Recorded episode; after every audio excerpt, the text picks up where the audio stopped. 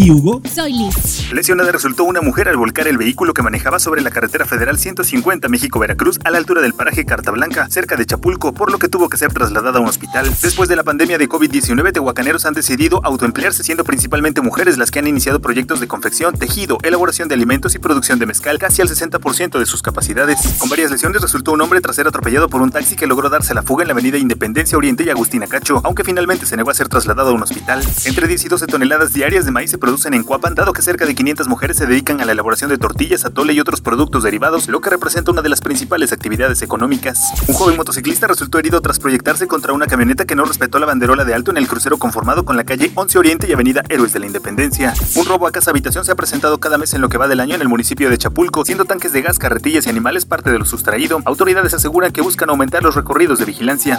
Más información en primeralinea.com.mx.